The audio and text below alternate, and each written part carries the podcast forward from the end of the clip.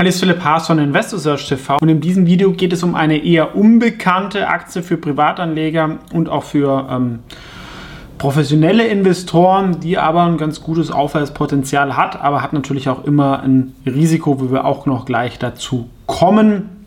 Es geht um XFAB Silicon Foundries kann man ein bisschen sagen, das ist das TSMC ja, für die europäische Automobilindustrie. Das heißt, sie fertigen Chips ähm, designen die nicht selber und die landen vor allem in Autos, aber auch immer mehr Industrieanwendungen und auch Medizintechnik.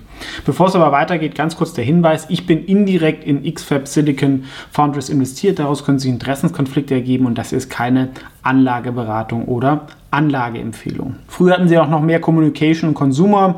Das ist eher schwierig. Jetzt sind es halt, sage ich eher mal, die harten Themen, viel B2B-Kunden, wo einfach die Zahlungsbereitschaft ähm, höher ist und wie auch jeder weiß, der Trend geht zum Elektroauto oder zumindest das Auto ein PC auf Rädern wird und da braucht man einfach auch mehr Chips, aber auch in der Industrie und solchen Themen braucht man ähm, mehr solche Produkte und ähm, sind auch stark im Silicon Carbide, ja, was gerade im Elektroauto stark genutzt wird, Sensoren etc., aber sind Auftragsfertiger. Per se ist das eigentlich ja nicht so das attraktivste Geschäftsmodell, aber TSMC hat gezeigt, dass es gut ähm, geht ja, und es gibt halt auch nicht mehr so viele Fabriken in dem Segment, werden noch nicht so schnell neue gebaut ähm, und man hat natürlich politischen Rückenwind, weil wir brauchen eine eigene Chipindustrie wenn halt irgendwie zwei Chips fehlen, dann kann das Auto nicht fertig gebaut werden.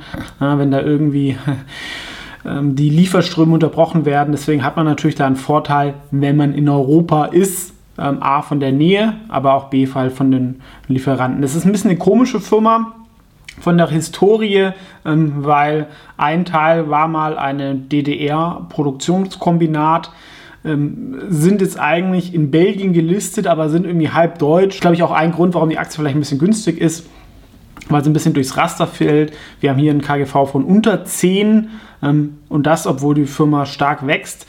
Klar, der Chip-Zyklus ist zyklisch und vor drei, vier Jahren beim Börsengang waren sie einfach noch nicht so profitabel und die Angst ist halt, dass das jetzt kein strukturelles Wachstum ist das werden wir wahrscheinlich auch nicht mit kompletter Sicherheit sagen können, ähm, aber äh, sie haben einen sehr starken Ausblick für 2026 gegeben, wollen bis dahin anderthalb Milliarden Umsatz bei guten Margen machen.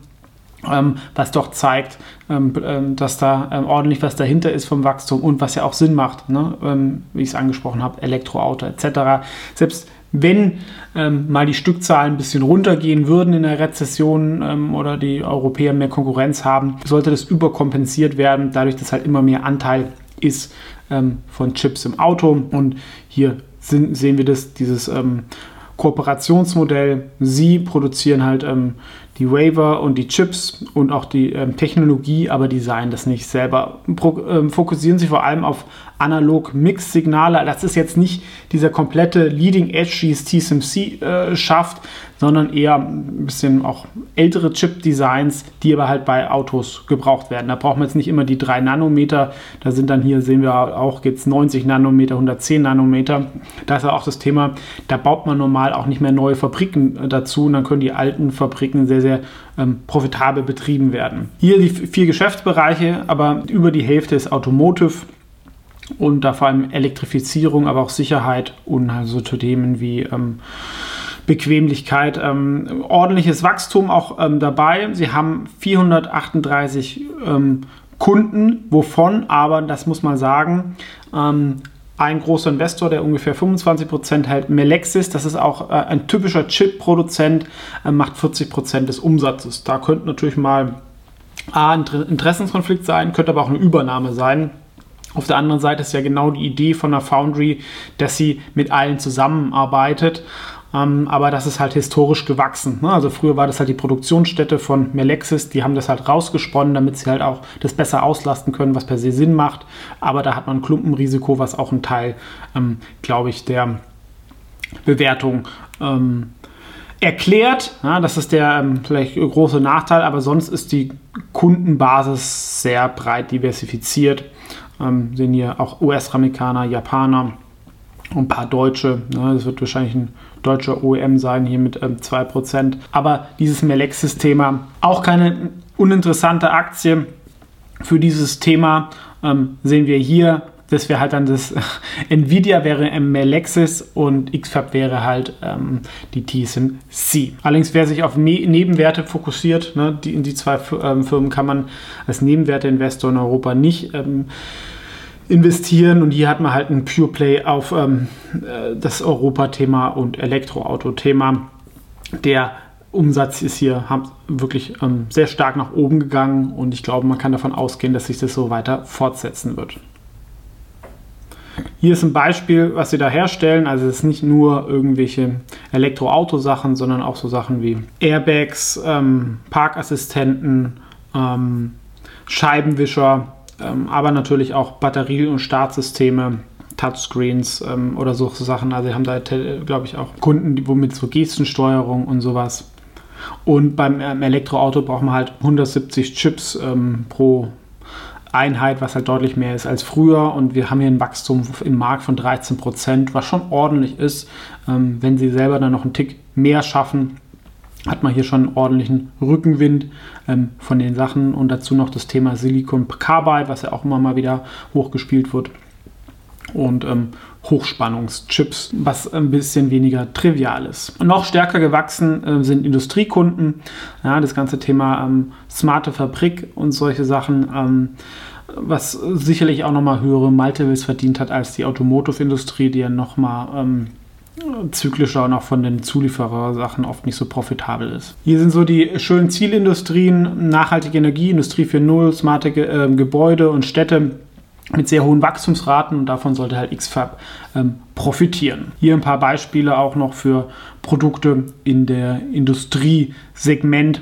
Ähm, wird nicht alles immer so super spannend sein, wie es hier äh, genannt wird, aber es zeigt, dass es definitiv ein Zukunftsmarkt ist, was wir halt auch gesehen haben ähm, vom Wachstum hier, denn das ist schon ähm, ordentlich die letzten Jahre hier ähm, gewesen. Während Corona war es mal kurz stabil und auch die Erwartungen sind hier 10 bis 15 Prozent bei Umsatzgewinn. Das zeigt, dass es kein Slow Grower ist. Die Medizinindustrie ist natürlich äh, auch attraktiv, äh, sehr defensiv äh, mit hohen Multiples wo sie auch sehr, sehr stark wachsen, allerdings von einer relativ geringen Basis. Wo sie halt dann irgendwie medizinisches Equipment und solche Chips, die da irgendwie reinpassen, das wird auch smarter, wobei das natürlich nicht ganz so explodieren wird, sondern halt eher so ähm, anteilsnervig steigt. Aber ich glaube, das Wachstum kommt halt auch davon, dass halt auch die Produzenten hier viel nach Europa da verlagern wollen. Auf der anderen Seite das Kommunikationsthema, ähm, da verdienen sie weniger, es ist stark gesunken. Das ist jetzt aber vorbei